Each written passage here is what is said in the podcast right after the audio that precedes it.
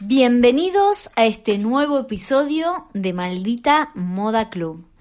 Estamos en la ciudad de Barcelona y hoy tenemos una conexión muy especial con la ciudad de Buenos Aires y tenemos la presencia de mi querida amiga Verónica Dorado, que el otro día hicimos un vivo que pueden recordar o lo podrán ver luego de su cuenta que es Beca Talleres. Em, y bueno, y hoy la vamos a presentar, a conocer su historia, una gran emprendedora, así que hola Vero, ¿cómo andas? ¿Cómo va? ¿Cómo estás? Muy bien. Buenos Aires, ¿ahora qué hora es? Son las... Son las 11 y 33 en 11 y Buenos Aires. Perfecto. ¿Qué, ¿Qué tal el día? ¿Está lindo? ¿Está nublado? Por suerte está lindo. Se ve que empieza ahora ya el tiempo más fresquito y se avecinan días nublados, pero hoy hay un lindo sol, hay que aprovechar los últimos soles que nos quedan, hay que llenarse de vitamina D, de balconcitos, de terraza, de lo que sea. Todo, todo. Bueno, muy bien, voy a, contar cómo te conocí, ¿qué fue en el 2015 más o menos, Vero? Que no, 2016, para mí era 2015. Creo, no, me parece que 2015, Pau, me parece que 2015, porque mi mapa de los sueños ya está caduco, tengo ¿Ah, que ¿sí? nuevo. Hay que renovarlo. Bueno, a Vero la conocí cuando entré a dar una capacitación en Enlace Social, que es una ONG que sigue existiendo, que es, depende, bueno, tiene algunos ingresos del Estado, ¿verdad? Porque es una, sí. es una ONG, en los cuales se preparaba un curso que era como la antesala de una feria que se llama Feria Sí o Sí de productos eh, nacionales y de todos emprendedores. Y en ese enlace social habíamos armado un curso, digamos, una capacitación para emprendedores de tres meses más o menos, que era sobre diseño y sobre todo el emprendimiento y demás. Así que bueno, eh, creo que fue la primera edición que tuve, sí, me parece que sí.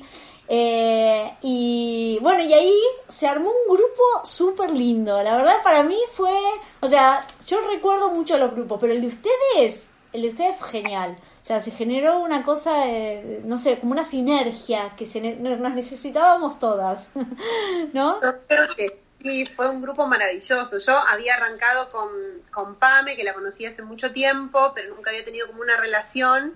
Y bueno, ahí empezamos un poco a relacionarnos y también apareció Eva, que bueno, hace sus tejidos en ese momento que es médica, que cambiaba su vida desde la, de la medicina a, a un emprendimiento de tejido. Y bueno, y varias, varias más, pero nosotras tres quedamos como muy, muy amigas a partir de ese, de ese taller. Para nosotras fue importantísimo, nos cambió un montón la manera de ver las cosas, la manera de, de, cómo llevamos adelante nuestro emprendimiento y, nada, fue genial. Fue genial, así es que hoy seguimos siendo muy, muy amigas y cada vez que te nombramos es como maravilloso. Qué linda. ¿Y, ¿Y, cómo llegó, cómo, cómo llegaste a Enlace Social? A enlace social llegué como un poco de casualidad. Yo soy como muy curiosa, soy una chica que hizo muchos cursos en su vida. No me acuerdo con quién hablaba el otro día que hasta hice uno de reparación de PC en un momento de mi vida.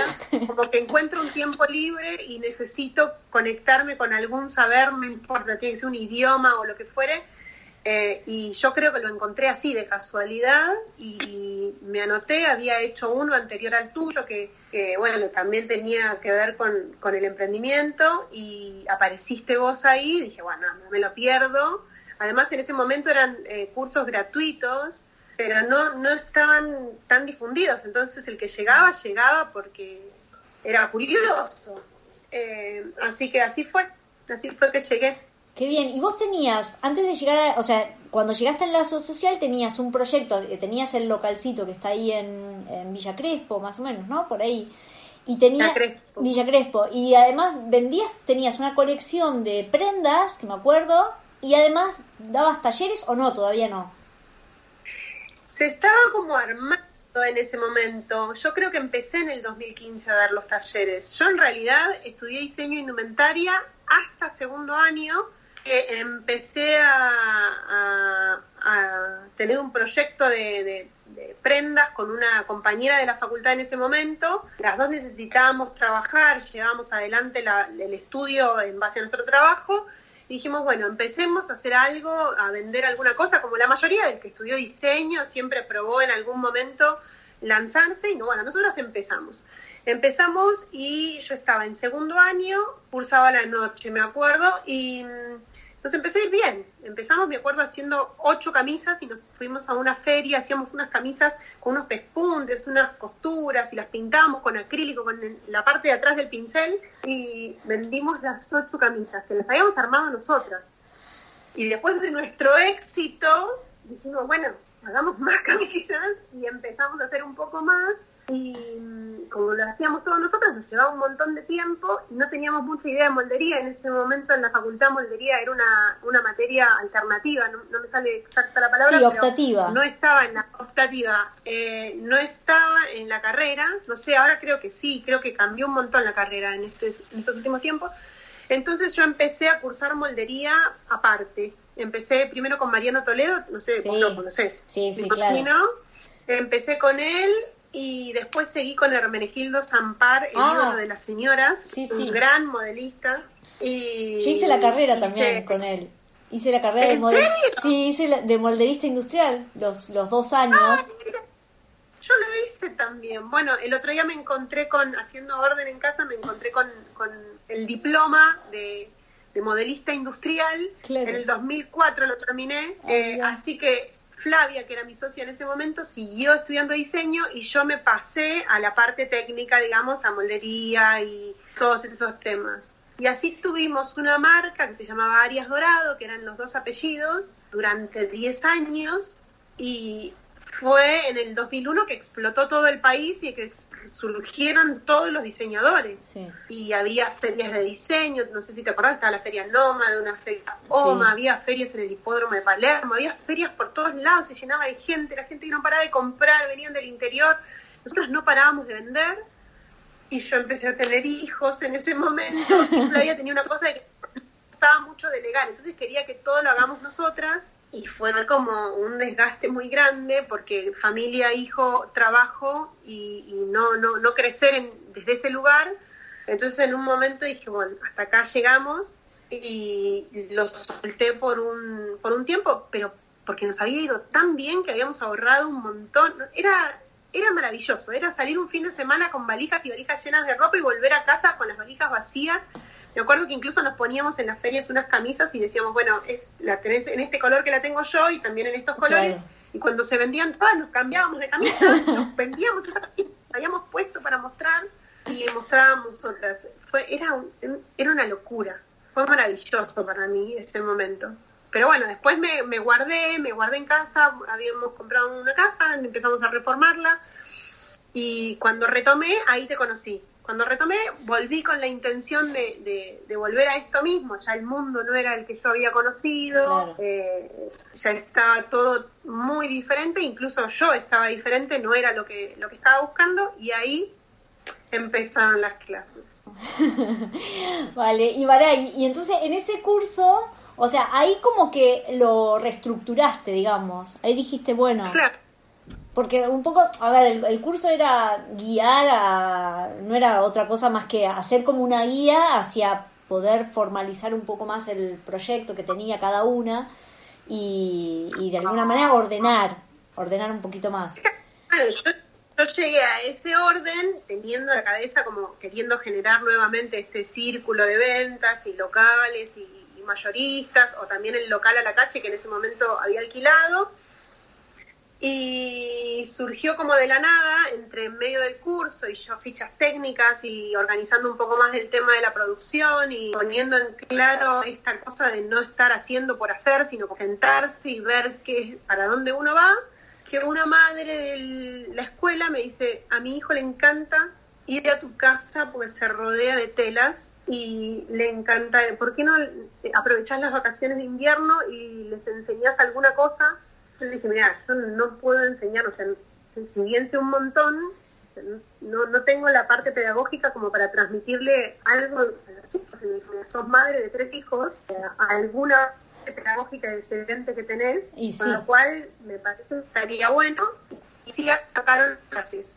Fue un, un, julio, julio del 2015, que los chicos vinieron tre durante las vacaciones de invierno, un grupo de cinco niños, y empezamos a coser empezamos a coser, empezamos a bordar y a partir de ahí eh, vi que me mueve siempre, que habían abierto un atelier en la avenida Santa Fe, que era una casa de máquinas, que tenía como toda una parte de, local de ventas y detrás había como una especie de escuela, academia. Entonces yo dije, yo voy a enviar un mail, mandé un mail diciendo que yo daba talleres de niños, que era lo que hacía realmente, y mm, me presenté y me dijeron, bueno, vení, y fui. Y ahí arranqué a dar clases a adultos, porque por una cuestión... Eh, de, no sé, de, reglamentación, no podían recibir niños, tenían que tener autorización de ah, padres. claro. Entonces dije, bueno, también le puedo dar clases a adultos y, y bueno, y ahí fue coincidió justo con, con una vuelta al, al, a los haceres manuales, porque estaba todo demasiado industrializado en el universo y como que fue un, un momento en donde todo empezó a, volver a, tener cosa de hacerlo en su casa o de tener la inquietud de tener una máquina de coser, de poder arreglar sus cosas o me pasó de, empezar a dar clases y tener muchos profesionales médicos que estaban, la gente con cabeza explotada, sí, sí. querer salir del lugar eh, y bueno, empezaron a salirse de ese lugar dos horas a la semana, en ese lugar maravilloso, que era un atelier divino, un armado muy, muy lindo, que nos encontrábamos a charlar y a coser. Siempre hubo un vínculo desde, desde, desde lo humano más allá, o sea, no, nunca fui como una profesora de costura tratando de transmitir, sino yo misma contando y sorprendiéndome porque tengo una inquietud muy grande también por la vida de las demás personas, o sea, cómo cómo otro lleva adelante su vida, ¿no? Porque uno piensa que su manera es, es una manera, es, nuestra forma de vivir, pero curiosidad por saber cómo, cómo viven los demás. Entonces era una charla en donde la médica contaba cómo, cómo fue su vida, cómo, cómo crió a sus hijos o cómo se desenvolvía en su trabajo y por ahí aparecía alguien que trabajó toda su vida en una empresa y se jubiló y quería hacer otra cosa, y así, historia. Era como, como más conectar, era como conectar esta parte humana de, de lo que uno, ¿no? O sea, como un espacio de catarsis, un poco como era el, yo me acuerdo el, el curso de enlace social, yo creo que era como eso, como que digamos, si bien yo, bueno, compartía, digamos, un lineamiento y cada clase había algo, pero me, pasaba que sentía mucho eso, como, ¿no? Que cada uno iba y contaba lo que le sucedía. Que es un poco lo, digamos que, no sé, el motor que hace que uno vaya a hacer un curso. Es decir, no solamente querés ir a, aprender algo, sino también a compartir. Es un poco lo que nos pasa ahora en este momento, que, que al parecer todo es online y la parte humana te sale decir quiero compartir, quiero estar ahí con la energía del otro, es, es estar ¿no? vibrando con otros. O sea, la tecnología o lo, online es genial porque nos conecta ahora, ¿no? A, no sé, 18.500 kilómetros con 5 horas de diferencia, pero también hay algo como del encuentro que hace que, que estos cursos, ¿no? Que vos decías, o estas, estos espacios de, no sé, de, disfrute, sean, sean únicos, ¿no? Para mí eh, fue la manera que encontré de mostrarlo. Quizás tiene que ver con que no tuve una preparación como para presentarme frente a una clase, entonces usé eh, una herramienta que me es común, que es comunicarme con la gente de la manera que a mí me gusta y, parte desde la curiosidad. Eh, entonces fue lo que encontré y fue donde la gente se fue sintiendo cómoda también. O sea, talleres de costura hay un montón, es lo que hablábamos el otro día. O sea, gente que enseña a coser hay un montón. Yo no lo, no lo, no lo apunto desde un lado de, lo más técnico. O sea, todo el mundo termina aprendiendo. Yo sé muchísimo de costura. Trabajé 20 años de mi vida con talleres y todo. Claro. estoy empapada de costura. Loco, si es algo que que sé, pero no, eh, no soy una academia de costura, sino soy un, encuentro que además en donde aprendes a coser. Y para mí es, es maravilloso y, la, yo creo que el, vínculo que tengo con la gente es ese. O sea, que la gente llega a mí o se queda, me conoce por ahí de casualidad y termina comprando un curso o termina haciendo algún taller conmigo porque se engancha con eso. O sea, mis alumnas para mí ya no tienen que venir, yo les vengo diciendo hace un montón, o sea, todas las que vienen, hay una chica que estudió, eh, estudió eh, moldería en el CETIC, que está cerca de acá, que es un lugar muy serio para estudiar y, y, es excelente. Y ella empezó a coser y, sigue bien. Y le digo, Celi, ya está. ya sabes todo. y me dijo, no, no, pero yo quiero seguir viniendo y tal. Es así que durante el fin del año pasado le dije, bueno, hagamos una cosa, yo te sigo dando clases, pero intercambiemos alguna cosa, ayúdame vos con los talleres y así seguís viendo y seguís aprendiendo, pero realmente yo siento que vos ya tenés todo lo que necesitas, pero no, no, no sé, no sé, yo, yo estoy feliz. Yo encontré un lugar donde me siento muy cómoda, me sale todo muy fácil y, soy muy feliz, realmente, o sea, y mi familia lo sabe, más ahora que pobres les ha tocado vivir esta cuarentena. Les digo, por favor, silencio, que vamos a hacer un vivo ahora, vamos a ver los fotos del entendimiento.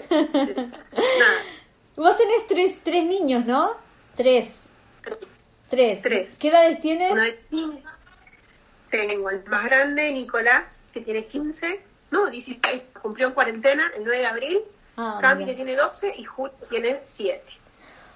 O sea, que estás viviendo una adolescente, dos casi, dos, ahí medios adolescentes. Sí, sí, sí, sí, sí, sí, dos. Podemos decir, podemos decir tranquilamente dos. ¿Y cómo, cómo ha sido, digamos, la, la, el manejo ¿no? de esto de la familia? Porque, eh, digamos, estás eh, conviviendo continuamente con todo esto, ¿no? Como, como tu emprendimiento, con la figura de madre, o sea, ¿cómo, cómo haces para no volverte loca? no, no eh, son parte total de, este emprendimiento. El taller este que te digo de niños arrancó con los compañeros de colegio de Cami, cuando Cami tenía 8 años, 7 años, y duró dos años enteros. llegué a tener grupos de niños de 12 niños y también eso fue maravilloso porque el dar clases a niños no sé, uno espera de un adulto, viene y quiere hacer exactamente lo que vos le dijiste claro, que claro. hacer. O sea, vos le decís, quiero cosas de este cuadrado y se lo va a tratar de coser lo más cuadrado y se va a frustrar si no le salió tan cuadrado y va a poner todo de, sí para que le salga de la manera que vos le dijiste que tiene que ser. Y sin embargo, eh, los niños es maravilloso porque vos les tirás la idea y dice, ah, no, no, no, yo sí no lo quiero hacer porque a mí me gusta hacerlo hasta. Y te daban vuelta las cosas de, era tan creativo, era tan maravilloso, que yo disfruté esos dos años, pasa que tienen una energía que hay que poder contener, ¿no? De otra manera. Pero con ellos aprendí muchísimo eh, y teníamos un proyecto muy lindo que cada año que empezábamos hacíamos un muñeco y a mí me gusta mucho un dibujante francés que ahora voy a decirte el nombre y te lo voy a decir mal, así que no te lo voy a decir, te voy a dejar con la intriga. Que, bueno, después me pasás y lo ponemos en el link. Por favor, lo vamos a poner. Eh, y soy muy fanática de Alicia en el País de las Maravillas, entonces me traje el libro y dije, bueno, vamos a hacer un muñeco, el proyecto de este año va a ser un muñeco eh, a partir del libro de Alicia, entonces cada uno, estuvimos leyendo el libro durante el año, eh, viendo los muñecos, cada uno eligió un personaje y a fin de año teníamos una catarata de muñecos hermosos en donde vos no podías decir cómo hacer, o sea, solo podías guiar a cómo coser un ojo, cómo coser el pelo, cómo diseñar el vestido, pero ellos lo armaron cada uno a su manera y eso es maravilloso. En el resto de, de, los talleres no te pasa, pero con los niños es maravilloso. Así que han sido parte siempre mis hijos de esto, incluso eh, cuando tengo un tema técnico con la compu para poder dar clases, eh, Nicolás aparece, Cami me filmó durante toda la cuarentena y me ayuda a editar videos, que son cosas que yo no, no sabía hacer. Ahora ya estoy más canchera, pero en su momento me dijo, no, esto es así, agarra el teléfono, tan, tan, tan, tan, tan, tan, y me manda un video en un instante. ¡Qué genial! ¡Qué genial! ¿Y, ¿Y tenés algún espacio tuyo muy propio que digas, bueno, a ver, necesito bajar esta adrenalina, todo esto, te vas a caminar? O sea, ¿cuál es tu técnica para conectarte con vos y, seguir con la energía y que, ¿no? Que, también es necesario? Es decir, estás en la familia, estás con tu emprendimiento, pero también necesitas un poco de, o sea, haces yoga, meditación, algo. Estos en estos tiempos un poco se complica, pues no podemos hacer mucho. Claro. Eh, mi lugar de trabajo es abierto, con lo cual tampoco me puedo encerrar, porque estoy como, subís la escalera y hay como una especie de entrepiso. Antes mi, mi lugar de trabajo era el cuarto que ahora es de Nicolás, pero tuvimos una hija más, entonces tuvimos que dividir cuartos. Y eh, me gusta mucho practicar yoga, mucho. Lo hago hace mucho tiempo y ahora me está me está costando encontrar el momento o encontrar eh, con quién hacerlo por, por este tema de que estamos medio encerrados, ¿no? Claro, sí, sí. Y hay un montón de ofertas. Mi profe, volví a, practicar con, con, una profe que tuve eh, al inicio que hacía swastia yoga, no sé si lo ah, sí, alguna vez. Sí, sí. Que, bueno, ella se, se fue a vivir a Mendoza, ya no está, no es parte de eso, pero eh, volvió a dar clases y estoy empezando a conectarme de nuevo con ella. Y sí, es lo que me, lo que me saca, o si no, pasear, salir y pasear perros. Tengo dos perras. ¡Ay, tenés dos perritas! ¿Dos perras perras grandes o perritas? Tengo una muy chiquita y una muy una golden y una chiquitina. Así que me gusta salir y caminar y caminar y caminar. Ahora se me han acortado un poco los paseos. Este año dije, bueno, a partir de marzo ya los chicos están todos en la escuela. Claro. Voy a tomarme una o dos horas en las mañanas para, para pasearlas, pero bueno, nada, no, no estaría pasando. Pero me parece que va por ahí. Si no, siempre engancho con algo manual. Si tengo que despejar la cabeza, en general agarro un tejido o algo y en, en el tiempo del tejido voy voy creando cosas en mi cabeza o haciendo como una limpieza. Claro, en general tiene que siempre con, una cuestión manual. Y después también comentabas el hecho de, del grupo de mujeres, ¿no? Tanto Eva como Pame, que lo, lo hablábamos el otro día en el video, que vos decías, también es como muy necesario, ¿no? Un emprendedor que tenga esta, esta conexión con otros emprendedores para, ¿no? De también hacer catarsis de lo que uno le va pasando en el día a día porque también son, son, vos sos tu propia jefa, es decir, digamos, el armar un emprendimiento es como, todo depende de, tu acción, ¿no? Lo que vos decidas hacer. Sí, para mí eso es vital, es vital. Tengo muchas amigas, muchos grupos de amigas, y pero ese en particular, el que comparto con Eva y con Pame, es como el que tiene que ver con todo lo relacionado a mi emprendimiento, además de la familia, además de, lo que nos pasa, además de todo, o sea, ahí se mezcla todo.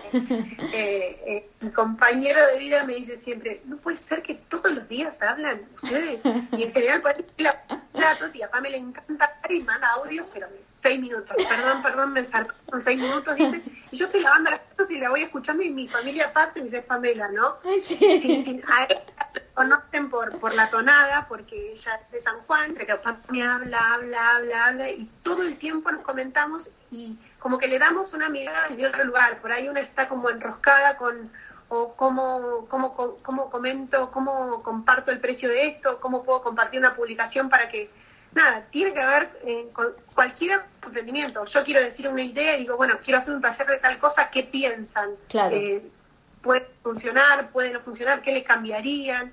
Y así estamos todo el tiempo porque la mirada que tenemos del, emprendimiento del otro, más allá de que le tengamos cariño, tenemos eh, por ahí esta claridad que el otro que está ensimismado en esa idea y no, no le puede terminar de dar la vuelta, puede ayudar. Claro. Y soledad la soledad absoluta es tremendo para uno porque de verdad, o sea, yo no puedo compartir a una amiga que tengo de toda la vida esto porque no lo entiende, no lo ve desde el punto de vista de un emprendedor. y sin embargo con ella lo puedo lo puedo compartir. tenemos de verdad todos los días no hay día en que no hablemos. Claro.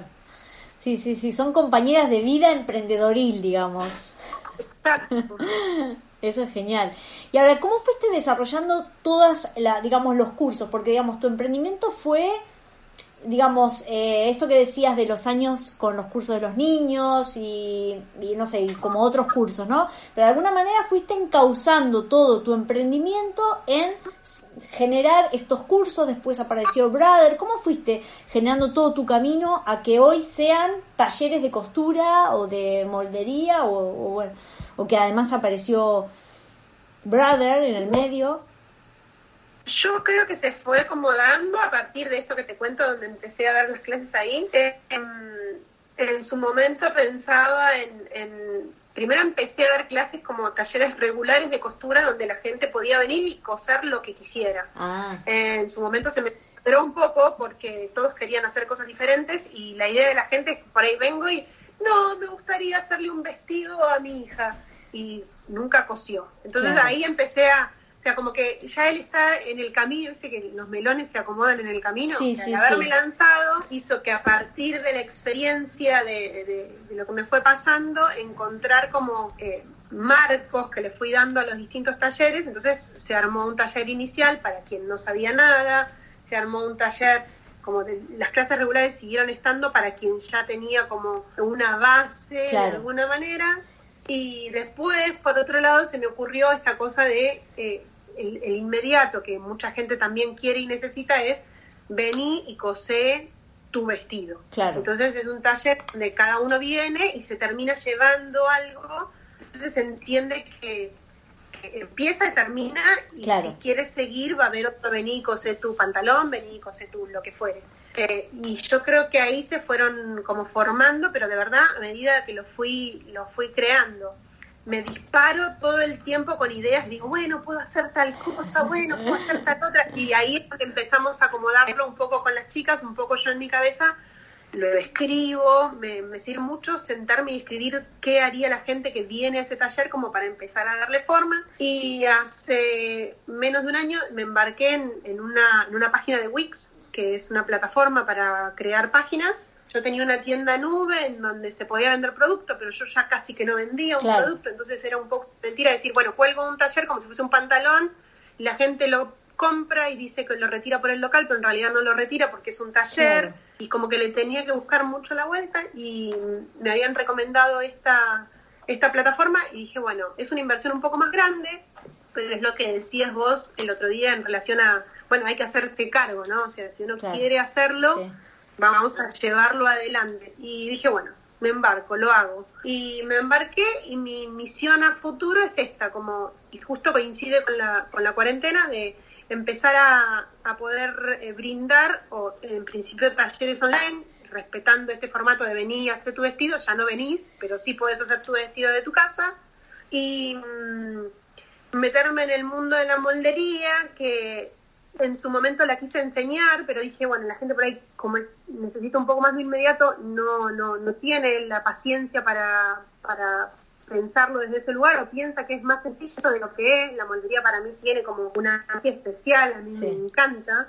Eh, pero lleva tiempo, lleva como lleva tiempo, papel, horas y y errores también eh, que hay que modificar y como que no, no, no enganché el público para eso, entonces dije, no, voy a generar yo la moldería, vos vas a estar en tu casa, entonces me, empecé a aprender a usar Audaces, que es un sistema de moldería como AutoCAD, digamos, para el arquitecto, y, y estoy ya en el punto de empezar a lanzar el molde para que vos puedas entrar a la web, comprar tu molde y poder hacer el vestido, el pantalón, el body para un bebé y ese tipo de cosas. Y generar eh, un e-commerce, se llamaría, de moldes y talleres.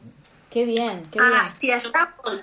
Muy bueno, muy bueno. Y ahora lo que vos decías de, de, que la persona viene y hace su propio vestido, ¿cómo haces? O sea, ¿le cobras por horas en esa en ese módulo? Decís, bueno, inicia y te cobro dos horas de tiempo para que haga... ¿Cómo, cómo lo planteas eso? No, en realidad lo lanzo con un tiempo de, con anticipación y lo que hago es, tengo toda una progresión de talles donde el molde ya está listo, ya está resuelto, en donde yo llevo la tela o a veces incluso hay ah. gente que quiere traer su propio, su propio textil y nos vemos, son dos encuentros y se junta también, a mí me gusta juntar mucha gente, se juntan seis personas, se ponen a cortar un vestido, se ponen a coser y mientras cosemos otra vez generamos este vínculo de la charla en donde vuelven otra vez a hacer pues otro taller, pero es como un paquete que compras, no compras la obra, sino que compras como el, curso completo. Que en general el del vestido, por ejemplo, son dos clases. Claro, claro, claro, claro, está buenísimo. O sea que también eh, esto de, o sea, no solo vos compartís un espacio, sino también estás muy atenta a lo que a la gente le pasa, ¿no? Es decir, que tomás mucho en cuenta, el, o sea, sos como muy sensible en el sentido de, de detectar las necesidades del otro. Porque también en lo que vos ibas diciendo de eh, los melones se van acomodando en el, en el movimiento, ¿no? Que es el dicho, ¿no? Como que se van acomodando. Pero también tenés la sensibilidad de poder captar cuáles son las necesidades, porque otro podría decir, bueno, voy haciendo, y también un poco necio, ¿no? Decir, no, bueno, que muchas veces al diseñador le pasa, es decir, sigue su propio camino y muchas veces no incorpora, y es algo súper interesante de poder incorporar la mirada del otro para construir algo que esté mucho más cercano a sus necesidades. Eso es lo que llama el design thinking, digamos.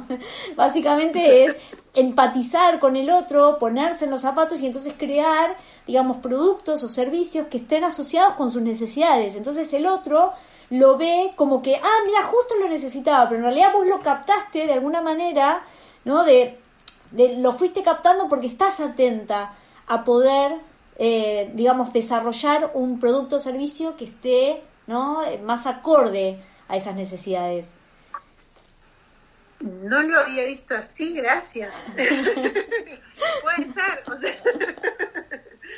no, eh, eh, es muy probable por esta cosa que te digo curiosa que yo, tenemos más a mano también ahora eh, la necesidad del otro, o sea, antes vos tenías que estudiar alguna tendencia o saber qué quería la gente en la calle y tenías que salir a la calle o tenías que hacer como un estudio un poco más profundo. Ahora la gente anda buscando por todos lados.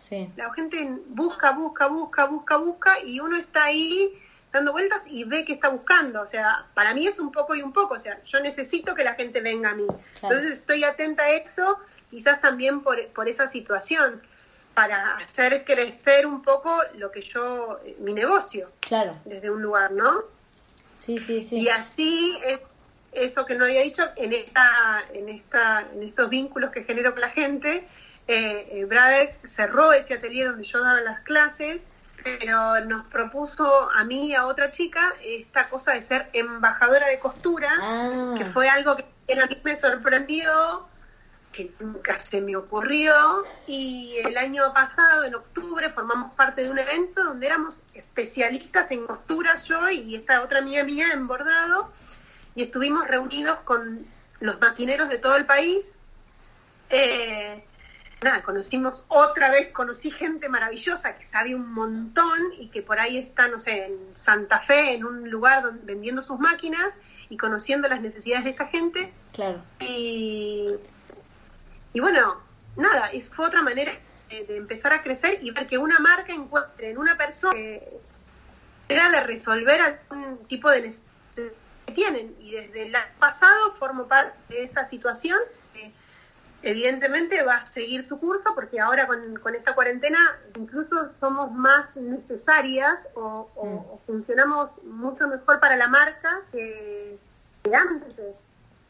Ahora, y eh, yo creo que también esto, porque eh, lo que es interesante de una marca como Brother eh, es que se haya acercado a, digamos, a gente que tenga que es muy cercana para hablar, porque vos lo que tenés es que sos muy cercana a esto, ¿no? Y entonces a veces las marcas buscaban en otras épocas, ¿no? Tal vez embajadores que sean, no sé, más modelos, más tipo esas cosas sin alcance. No, no, y ahora es como mucho más cercano, o sea, que, que Brother haya tenido la perspectiva de decir, mira, Verónica, vas a ser mi embajadora, vos sos madre, que tenés tu emprendimiento y, y hace que seas mucho más cercana a las personas, entonces que conecte mucho más con Brother, digamos, indirectamente, ¿no? Es increíble, porque aparte es una, es una marca japonesa que nosotros conocimos a gente de Japón que vino para acá, que viene a capacitarnos o que viene a mostrarnos eh, las cosas que van a traer eh, próximamente. Y en Japón la estructura es tan diferente a Argentina, pero tan diferente, que mismo ellos se sorprendían de decir cómo la gente eh, se maneja en Argentina, desde para saludarse, como para ir a comprar una máquina o para qué usan la máquina después. O sea, y, yo creo que vieron esa situación, vieron que acá eh, es muy distinto y la gente se identifica, y identificarse con una persona es mucho más fácil que identificarse con una marca, que es distante, que cuando la gente va a comprar una máquina de coser, se tiene que conectar con un vendedor que le dice, bueno, sí, las puntadas de estas son estas, las puntadas de estas son estas. Y sin embargo la gente me pregunta a mí qué máquinas se tiene que comprar. Yo, yo no te puedo decir qué máquinas vos te tenés que comprar. Te puedo mostrar cómo son, cómo las uso y en base a eso vos decidís qué vas a hacer. Y eso funciona un montón. O sea, si yo te cuento las consultas que yo recibo por día de gente que quiere comprarse una máquina y que no sabe cuál comprarse y que me dice, vi un video tuyo donde recomendás tal, pero yo quiero hacer tal. Y, y nada, y eso para ellos funciona, para mí funciona, para la gente que está en la casa funciona, a alguien se le ocurrió la idea, la puso en marcha y funcionó. Claro, lo que pasa es que vos lo que decías recién es que cuando ibas a, a mí me pasó cuando iba a comprar máquinas, ¿no? Ibas a una máquina y la persona que te lo vende es un vendedor, nunca ha tocado esa máquina en su vida, o sea, nunca se pasó una noche entera cosiendo. Nunca se pasó, eh, no sé, cosiendo una cosa a la otra. Yo me acuerdo, me compré una máquina y era esas que la recomendaba Hermenegildo, que es una 4 en 1, 5 en 1. Y después decís, ¿para qué quiero una eh, overlock de 5 hilos metida? O sea, era de 5, de 4, de 3, con yareta y tapa costura. Y vos decís, ¿para qué me recomendás eso si después voy a estar, voy a setearla en overlock de 4 hilos y ya está? Porque es un chino cambiando. O sea, esa persona que arma esa máquina no tiene idea de cómo la usamos. Entonces, a mí me parece que está buenísimo, que, que el producto está mucho más cerca del uso cotidiano.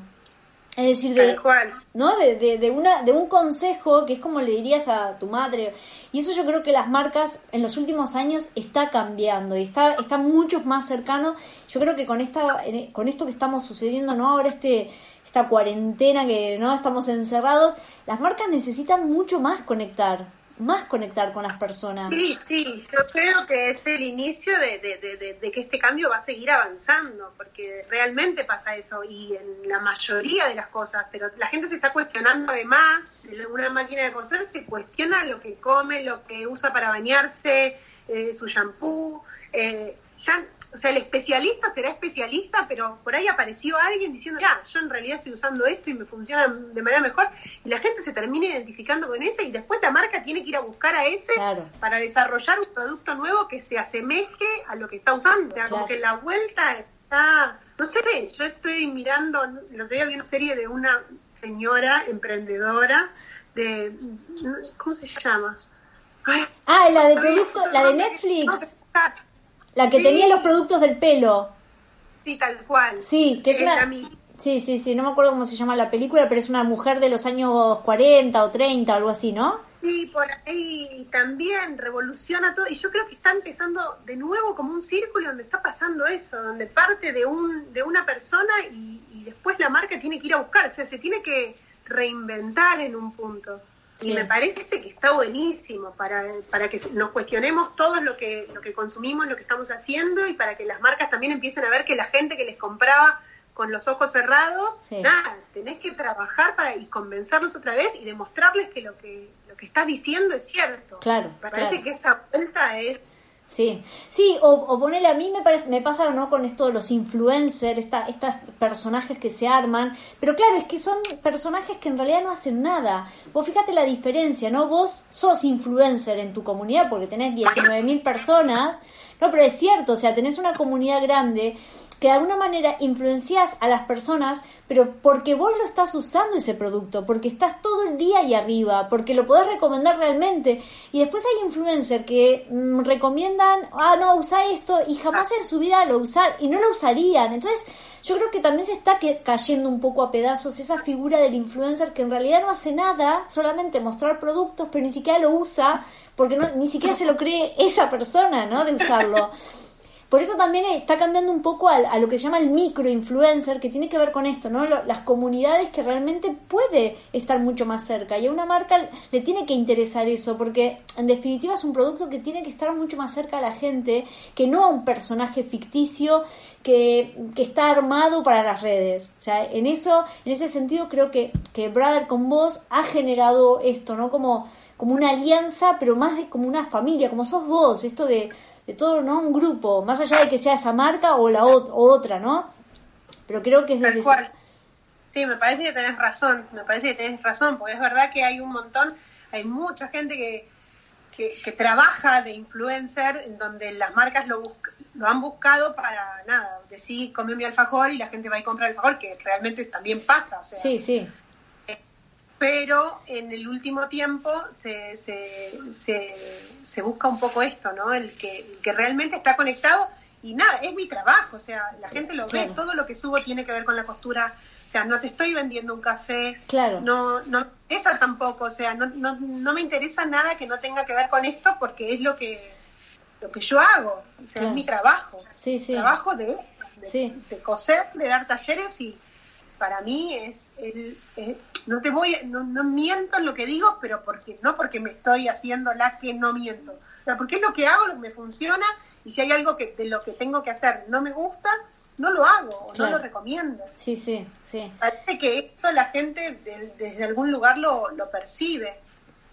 Sí, yo creo que también es eso, es como que la autenticidad, esto que hablábamos el otro día, ¿no? Del Dharma, de la misión, cuando uno tiene muy claro hacia dónde va y no inventa algo que lo fuerza porque está de moda hacerlo, sino algo como muy auténtico, muy eso, cuando uno se agarra de hacer un emprendimiento desde la autenticidad del ser, creo que todo lo que surge es como algo más natural y entonces es más creíble que aquello que está súper forzado para lograr estar, ¿no? Y creo que ahí es, es digamos, es un, un, tema importante para evaluar los tipos de emprendimiento, ¿no? Si alguien quiere emprender, decís, pero hacerlo desde la autenticidad, desde lo que vos querés hacer. Esto que vos decías, o sea, tal vez ni siquiera para vos es un trabajo, porque disfrutás tanto, es como decir, no, vos decís, es un trabajo, pero en realidad yo lo veo como que es no sé, es tu vida, es como que lo disfrutas tanto que, que pasa a otra dimensión, ¿no? Te sentís que estás ahí y puedes estar todo el día dando talleres y...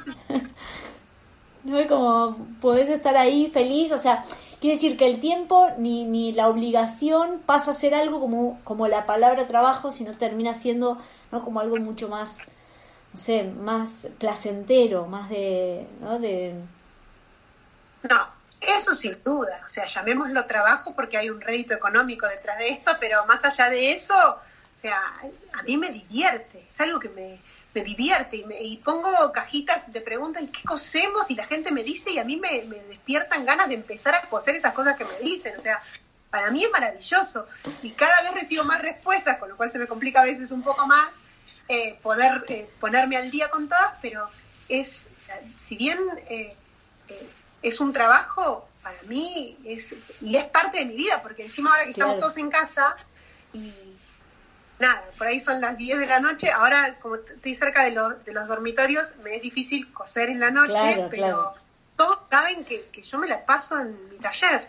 Me la paso en mi taller con mi teléfono, la gente me manda un mensaje, yo les contesto, comparto, o no sé, sale un disparador como, tengo una overlock y no sé usar el pie de frunza en la overlock. Y para mí está buenísimo, porque es una idea que me acaban de tirar para...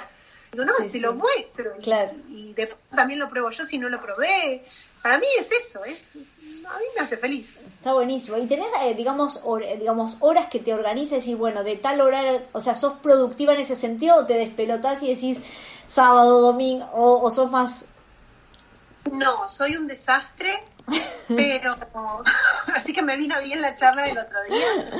Eh, porque me pasa que a veces me disperso, bueno, el procrastinar, ¿no? O sea, uno empieza, a agarrar la compu y dice, ay, mira lo que vi, y te, te disparás para otro lugar, pero tengo una pizarra en, mi taller, me traje todo tengo un montón de cosas que me organizan y en mi pizarra como que me voy anotando y me, me puse como módulos. Ah, muy bien. No tengo como de, de 8 a 12 o de no sé qué, pero digo, agarro un módulo de 45 minutos y en ese tiempo, ¿qué puedo hacer? Ah, bien. Entonces me anoto qué puedo hacer, tengo mis modulitos y voy después borrando los módulos que, hice. No tengo cantidad de módulos al día, en general el fin de semana, el sábado suelo trabajar, por ahí el domingo se me ocurre algo, algo hago, porque se me despertó una idea, pero esa es mi, mi manera de ordenarme ahora que estoy en casa y que están los chicos conectados con Zoom para sus clases y es más difícil, digamos, organizarlo, pero pero me manejo un poco así. Me funciona más lo chiquitito, como bueno, en este momento voy a resolver. Claro, este tema. Claro. Eh, así es mi vida. Bueno, está muy bien, está muy bien. Y a ver, ¿y qué otra cosa más? Eh, y si tuvieses que dar algún consejo para alguien que nos esté escuchando y que pueda te agarrar la cabeza. no, a ver, das muchos consejos todo el día. ¿O no? Sí, sí pero de costura. Bueno, de costura. Pero bueno, si tuvieses que dar en todo tu, digamos, a, tenés muchos años de emprender, entonces, uno de algún consejo que quieras dar, alguna de, nos, de tu comunidad que nos esté escuchando para emprender, en, lo, en este momento o en cualquier momento de su vida que se le ocurra, ¿cuál sería el consejo que te han dado o que a vos te parece que pueda ser algo? No, a mí lo que me parece que está bueno es em, por ahí concentrarse en lo que uno quiere mostrar o en lo que uno quiere hacer y como ir, ir por eso, o como, eh, como no abrirse a un mundo inmenso, por ejemplo, alguien que quiere emprender una cuenta de costura, que ahora hay un montón y me parece que está buenísimo porque eh, hay un montón de gente también del otro lado. Yo creo que, que no hay que, que decir cosas que no se saben concretamente, o sea, que todo lo que uno vaya a mostrar o vaya a decir o vaya a hacer, está bueno que, que sepa cómo, cómo realmente es. Me parece que eso es, es, la clave. Claro. como no eh, hablar de más, yo, que hablo un montón, pero... No, bueno, pero, pero lo probaste antes. Algo que por ahí no sepa o que uno no quiera ofrecer algo de lo que no está seguro. A mí me parece que, que, con el tiempo eso decanta y se termina uno dando cuenta de dónde está mirando y mm. ve que esto es real y está pasando y no es alguien que... Y, y, más allá de que haya un montón de, de, cuentas de costura o de emprendimientos que tengan que ver con esto, si bien uno puede como ir mirando qué está haciendo el resto de la gente, no estar mirando a exacto lo que está haciendo el otro y tratar de traerlo y replicarlo porque al otro le funcionó, porque el otro tiene algo, por eso le funcionó. Entonces, como que uno tiene que encontrar su algo, que ahí volvemos otra vez a, esta cuestión, ¿no? Del, Dharma por ahí. Como mm, tratar de ser un poco más auténtico y no tratar de, ser alguien que uno no es para mostrarse o para decir o para hacer, porque me parece que eso termina en un círculo que no, no, no conduce a ningún lado no, no sé qué otro consejo te puedo dar porque me parece que, eso es lo que, no sé, para mí, de lo que vaya a hacer el que lo quiera hacer, que mínimamente investigue lo que está haciendo y, lo pruebe y lo haga antes de lanzarse al mundo porque siempre hay otro del otro lado y el otro en general hay mucha gente que sabe y sabe incluso mejor que, que uno. Entonces, me parece que está bueno estar convencido de lo que uno está haciendo mostrar lo que uno realmente sabe cómo se hace. Claro, sí, eso está bueno. O sea, como esto volvemos a la autenticidad, ¿no? De encontrar algo, yo un poco eso, siempre lo que busco cuando hago mentorías y decir, bueno, pero ¿con qué herramientas te llevas bien? ¿Cuál, qué, ¿Qué es lo que vos crees que podés aportar al mundo, ¿no? Que tiene que ver con esto, decir, por lo menos empezar por ahí. Luego, si vos querés ir incorporando otra herramienta ese sea tu, tu disparador, digamos, que, parte de algo donde, donde puedas, donde tengas de dónde agarrarte. Me parece que tiene que ver con eso. No sé, yo soy la chica de los millones de cursos, capacitate siempre, siempre, eh, siempre. siempre hay algo que, que, que, puedes aprender y por ahí justo no tiene que ver exacto con tu, con tu área, pero te, te va a abrir la cabeza, te va a hacer pensar distinto, te va te va a hacer tener otra mirada también, porque uno a veces se cierra en, una sola actividad o en su actividad y quizás otra cosa te despierta. No sé, yo mezclo cosas que no tienen que ver, se he hecho cursos de zapatos y por ahí utilizo herramientas de, cómo se arma un zapato para construir una cartera. Como que eso, me parece que la, variedad también hace que, hay que, no sé, yo soy muy curiosa, a mí me, me gusta mucho pispear siempre. Sí, y después todos esos puntos de alguna manera se van uniendo y eso es lo interesante. O sea, que no es que perdés tiempo porque hiciste un curso de, arreglo de computadoras. O sea, para mí está genial. Nunca en la vida hacer un curso o lo que sí está bueno es como buscar también dónde y con quién. O sea, empezar a mirar a dónde vos decidís hacerlo, qué hay detrás. O sea, hay bueno, en el mundo de, de, Instagram y de influencers y de cómo comunico y de cómo publicito y hay como tanto, entonces me parece que está bueno como investigar un poco y, y, saber en dónde uno invierte su dinero también, ¿no? Porque hay mucho dando vueltas y por ahí está bueno como, como caer en un lugar en donde sabes que, que lo que te llevas está bueno. Eso está buenísimo. Sí, sí, no una. sí, que hay mucho también. Te vende el humo. Es algo tan, tan rápido y tan maravilloso. Y, vamos a ver. Limosna es grande, decía mi mamá, hasta el santo desconfía. Yo no soy muy de los santos, pero... Eh, ¿Y cuáles serían tus, para seguir cerrando, porque ya vamos para 49 minutos, pero podemos estar, se nos va la vida. No va a escuchar nadie. Mira, yo no sé, yo no sé, pero estamos teniendo bastante audiencia. Escúchame, eh, ¿cuáles serían tus sueños? O sea, no, bueno, los personales, pero sí con Beca Talleres, ¿cuál, qué, qué, además de estos cursos online que estás preparando y demás, pues, si querés contar algo que, que se venga o alguna perspectiva. Sí, lo saben todas las que están siguiendo en este momento es, y Pamela está metida en el medio, mi sueño es poder viajar por el país. Mira lo que te voy a decir. Ay, sí. Con una van y recorriendo y enseñando a coser. Ese es mi sueño. Llámenme, por favor. Llámenme porque yo soy buena matera, les doy charla, yo me sumo a esa caravana. Este, con este mundo de conocer historias y aparte a mí me gusta, eh, siempre tuve como, de, de, más chica tenía como miedo a viajar, miedo, miedo, susto, terror, como que me daba miedo alejarme, como que iba a pasar algo si yo no estaba, no sé, una cosa, un mambo eh, en mi cabeza y en un momento empecé como a soltar esa situación y empecé a, pensar en que por ahí está bueno viajar y empecé como a viajar. Y hace dos años una amiga me dijo, ¿por qué no nos vamos juntas de viaje solas? O me dijo, no, ¿por qué? Si tu marido viaja, ¿por qué no viajas vos? Digo, ¿con quién voy a ir? ¿A dónde voy a ir? Me dice, ¿a dónde querés ir? Vamos juntas. Y terminamos yendo a, a, New York en ese momento, en el 2017, con ella y con otra amiga de ella. Qué bueno. Yo nunca había sin mi familia. Claro. Y a mí fue como maravilloso. Y a partir de ahí me dio, dije, yo quiero viajar siempre. Y bueno, el sueño ese se nos quedó un poquito atrás ahora. Y, y, empecé a recorrer un poco más Argentina, que tampoco es algo que no, que no conocía, eh, porque conocía más, más que nada por ahí Córdoba o un poco el norte, pero al sur fui este año y quiero ir a Catamarca, quiero ir a La Rioja y me encantaría poder hacerlo y aprovechar ese viaje cosiendo para mí.